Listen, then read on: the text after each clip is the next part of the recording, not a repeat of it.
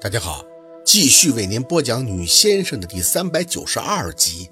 还有脾气，闹，他也能闹得动啊！抱着包下车，陆佩的车就在十多米外横在盘山道上，车旁还站着几个高高壮壮的男人。宝四没急着上前，迎着风看着陆佩斜倚着车身，手上捻着一支烟在看他。天真的要转凉了。他的衬衫外边还穿了一件黑色的夹克外套，透过那些被风顷刻间就吹散的烟雾，宝四久久地看着他。杨助理在他耳边低声说着什么，没听清，满耳好似都是大海的涛声，将他吞噬、淹没。宝四已经找不到自己了，直到他扔下了手里那半支烟，宝四看着他抬脚向自己走近，眼前仿若有黑影逼近。不多时，烟味就已经入鼻。陆佩微微的俯身，习惯性的把唇凑到宝四的耳边好玩吗？宝四木头一样的呆站，手却被他紧攥，很凉，闹不清是陆佩的凉，还是他的手凉。明天你可以继续。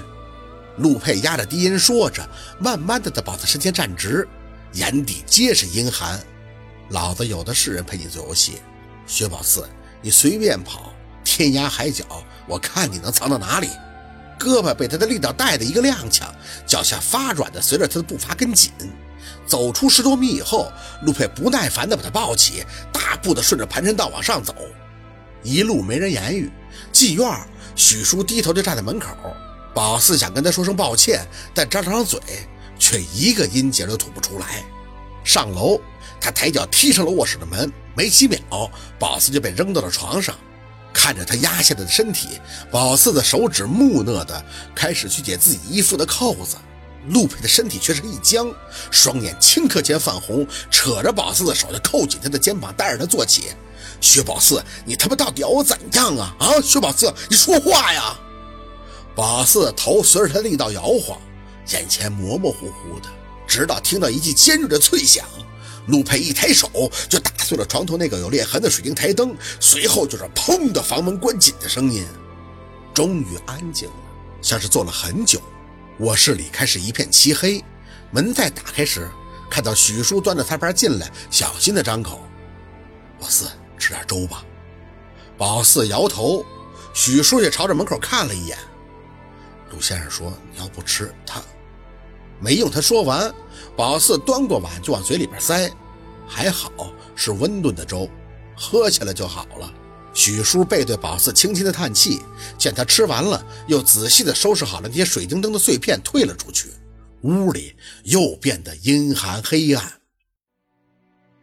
浑浑噩噩的过了两天，再下楼，门口已经站了雷叔家那种看门的保安。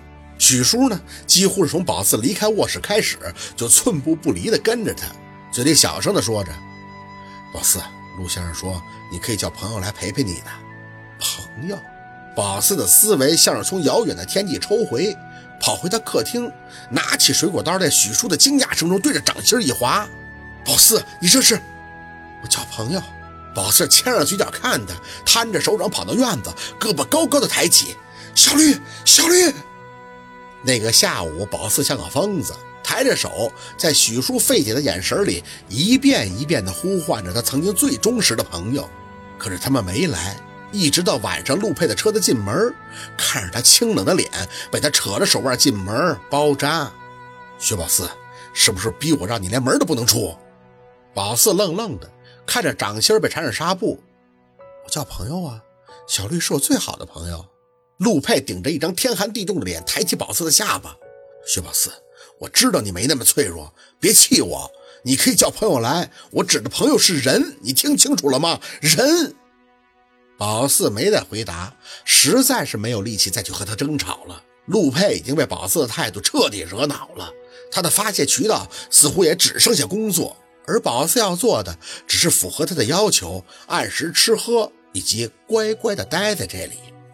宝四开始长久的恍惚，总是搞不清楚自己到底睡没睡熟。入眠以后，脑子里会不停地过滤着无数的画面。如果人生真的有谷底，那他现在连哀嚎的力气都没有了。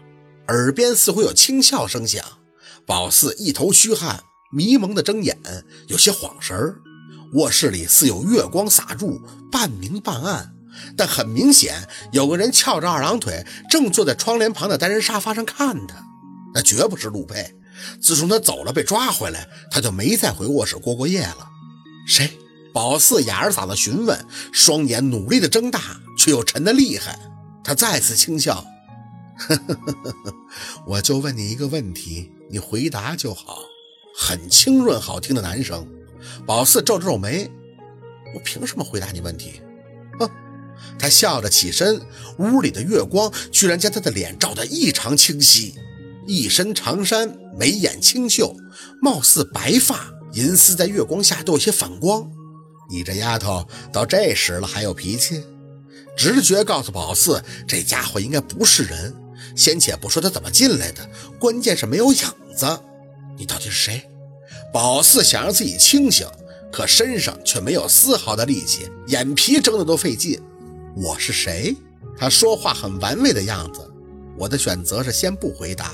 就问你，你为了和那陆家公子在一起，弄得阳气全无，一身道行尽毁，后不后悔呀？我为什么要后悔？宝四咬牙看着他，在我薛宝四的字典里没有后悔二字。哟哟哟！他笑着看宝四，眼里满是清亮。都这样了还不后悔？你就不恨？恨！宝四撑着气看他，我恨我自己撕不碎这命运，扯不开这天，踏不破这地。我恨我自己无能，但我不后悔我的选择。我爱他，你懂个屁！他挑眉，似乎抽了一口冷气。哼，骂我！宝四呵的笑了一声。你是哪儿来的孤活啊？现在跑上来看我的笑话？他摇头，哼，幸好我知道你的脾性，不然还真容易和你打起来。罢了，看在我欣赏你这骨气的份上，就让让你。不过这话我可得给你说清楚，我不是鬼。宝四眯了眯眼儿，那小偷，他又笑了，手一背，潇洒的不像话。你这儿有什么我可偷的呀？天上地下，我想去哪儿就去哪儿。